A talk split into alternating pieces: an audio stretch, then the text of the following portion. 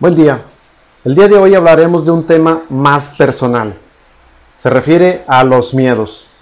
Hablaremos de cinco claves para enfrentar tus miedos.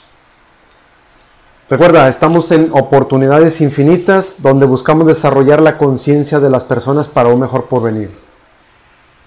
Bien, iniciamos con estas cinco claves. La primera de ellas es deja de negarlo. Deja de negar al miedo. A una gran mayoría de las personas les cuesta trabajo eh, detectar o confirmar que efectivamente tienen miedo.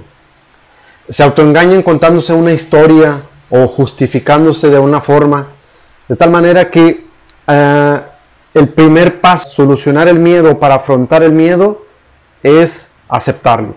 Bien, el segundo punto es deja de luchar. No veas al miedo como un eh, enemigo al que hay que derrotar, porque seguramente te ganará. Cuanto más luchas, más grande y poderoso se convierte.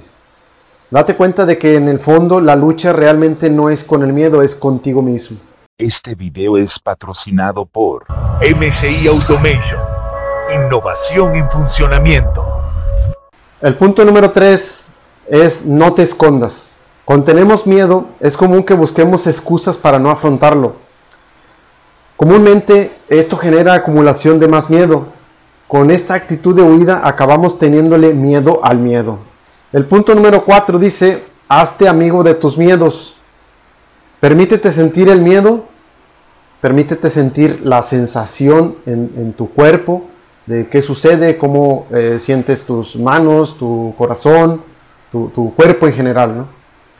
Eh, y dice, cuando tengas bien identificado este este fenómeno en tu cuerpo, date cuenta que es solamente una sensación corporal.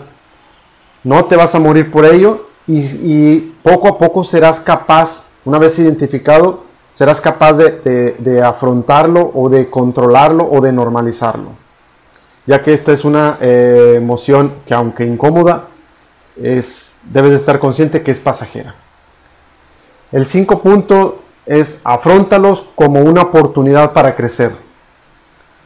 Cambia tu perspectiva y mira los miedos como si fueran maestros que nos enseñan a ir más allá, a expandir nuestra zona de, de confort. Haz lo que te da miedo, ya que es la única manera de salir de él, definitivamente. Recuerda, soy Joel Villanueva y nos vemos en un siguiente tema. Muchas gracias por tu atención.